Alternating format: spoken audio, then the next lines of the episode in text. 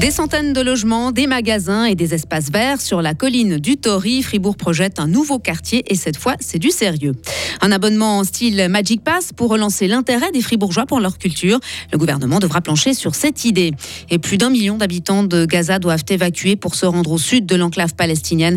L'armée israélienne l'exige contre l'avis de l'ONU. Le soleil, la douceur, c'est bientôt terminé. Les 24 degrés d'aujourd'hui, les pluies sont de retour demain. Et dimanche, on va perdre une bonne dizaine de degrés. Vendredi, 13 octobre 2023. Bonjour Sarah Camporini. Bonjour Mike, bonjour à toutes et à tous.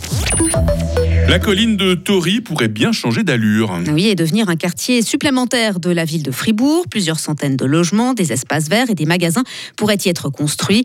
Les propriétaires des terrains, un promoteur immobilier et la ville travaillent main dans la main à ce projet qui s'ajoute à celui d'une gare au-dessus du stade Saint-Léonard et d'une piscine sur le site des anciens abattoirs. Est-il utopique de penser que tous ces projets vont se réaliser? Elias Moussa, conseiller communal en charge de l'urbanisme. On ne va pas arriver à, à tout se mener à bien en même temps. Par contre, évidemment, il faut que la ville se développe pour répondre aux différents besoins. La piscine est quand même quelque chose qui est appelé au vœu de la population depuis, de nombreuses années. Donc oui, la ville a ce devoir de répondre aux besoins et aux demandes de sa population. Donc elle doit planifier. Et puis évidemment, ben, les temporalités, ils sont différentes pour ces différents grands projets. Mais à terme, je ne pense pas que ce soit utopique. À terme, euh, ces projets vont se réaliser. Vouloir construire sur la colline de Tori n'est pas nouveau. Depuis les années 90, plusieurs projets ont, été, ont émergé. Euh, ils ont tous été abandonnés, notamment en raison de fortes oppositions. Et si le canton de Fribourg se dotait d'un pass culturel Qui donnerait accès aux différentes euh, offres culturelles de la région et fonctionnerait comme le Magic Pass. Le Grand Conseil a accepté hier un postulat en ce sens. Selon les auteurs de la proposition, un tel abonnement permettra de donner un nouveau souffle à la culture qui a souffert de la crise sanitaire. Député et coprésident des Verts fribourgeois, Julien Vuemier, a plaidé en faveur de ce projet. C'est un excellent signe, en fait, ce type d'abonnement euh, qui permet d'avoir une offre regroupée, de favoriser l'accès à la culture est extrêmement favorable pour tous les milieux, les milieux culturels, mais le public aussi, et puis plus largement le tissu économique fribourgeois.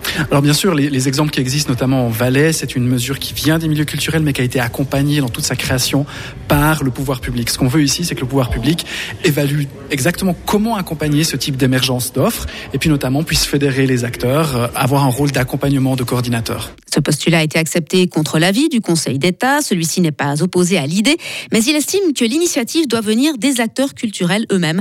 Une opinion partagée par le vert libéral Brice Rebond. Je pense que c'est une excellente idée sur le principe, mais que c'est pas à l'État en fait d'initier ce genre de projet.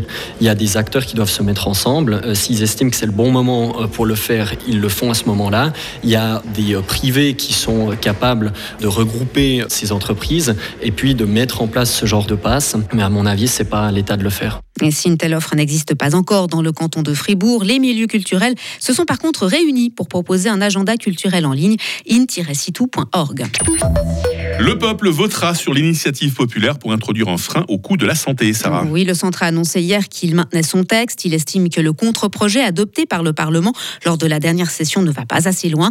Les deux chambres veulent fixer des objectifs de maîtrise des coûts pour les prestations en concertation avec les acteurs de la santé. À l'étranger, l'armée israélienne exige l'évacuation de tous les civils de Gaza vers le sud de l'enclave palestinienne. Soit plus d'un million de personnes. Selon elle, il en va de leur propre sécurité et de leur protection.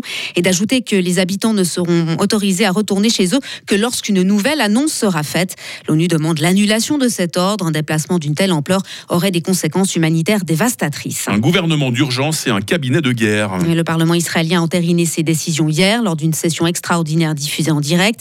Elles font évidemment suite à l'attaque surprise du Hamas le 7 octobre dernier. Le mouvement islamiste palestinien a assassiné plus d'un millier de civils chez eux ou en pleine rue. Il a aussi enlevé plusieurs dizaines de personnes de nationalité israélienne, étrangère ou binationale et menace de les exécuter.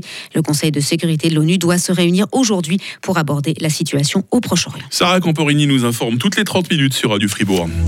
Retrouvez toute l'info sur frappe et frappe.ch. 8h05. La météo avec Chory Cheminée à Grange Paco et sa nouvelle gamme de cheminées de haute qualité avec vitres sans cadre ni poignée à découvrir sur chory-cheminée.ch.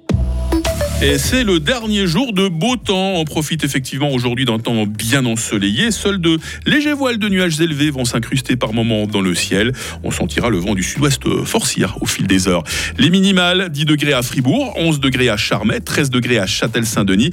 Et les maximales pour cet après-midi, 22 degrés à Bulle, 23 à Romont, 24 à Fribourg. Notez bien, 24 degrés aujourd'hui et du soleil parce que ce week-end, ça va être un changement radical de décor. Hein. Demain sera nuageux, venteux, par moments pluvieux. Un coup de tonnerre n'est pas impossible. Température minimale 14 degrés, maximale 19 degrés. Et ce n'est pas fini pour la chute du mercure. Il fera tout au plus 15 degrés dimanche, malgré le retour, timide il est vrai, euh, du soleil. En plus, sous l'effet de la bise. On comprend mieux la chute des températures. Hein. Quant à la nouvelle semaine, elle s'annonce changeante avec ce qu'on peut appeler des températures de saison. Parce que même si nous avons adoré l'automne jusqu'à présent avec des 24-25 degrés, dites-vous que c'est pas ce qu'il y a de plus normal pour notre nature. Hein. On fête les théophiles aujourd'hui, 286e jour. Euh, il fait jour depuis 8h moins le quart. Il fera jour jusqu'à 18h49. Euh, la, la date du jour, faut vraiment que je la Vendredi 13 octobre. Voilà,